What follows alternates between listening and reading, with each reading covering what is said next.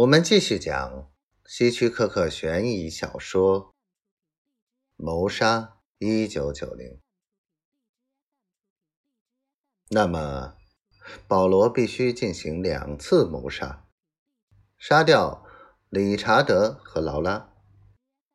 执行起来有点复杂，但只有这样，才能得到满意的结果。详细的执行办法。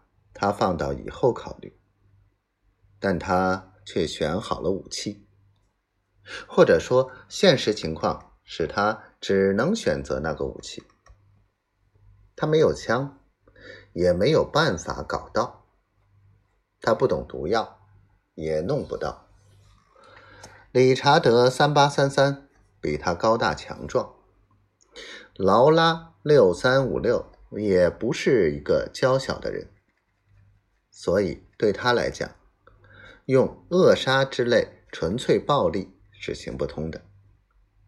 但他可以弄到一把刀，还可以把它磨得很锋利。他还有些生理学的知识，知道用刀捅人的哪个部位。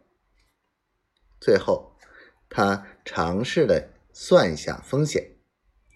他们会抓住他吗？如果他们抓住他，会把他怎么样？就在这时，他意识到一件让他吃惊的事：就他所知，法律中没有被称为谋杀的罪行。如果有的话，他应该早就知道了。他们从小就被教育应该干什么和不应该干什么。当然。在不应该干的事情中，列为首位的就是叛国罪。这包括破坏、暴动和各种各样的颠覆活动。叛国罪下面是懒惰罪，包括不完成额定工作量、不参加会议、不保持精神和肉体健康。罪行就是这些。谋杀没有列在上面，其他与谋杀相关的罪行也没有列在上面，诸如伪造、抢劫。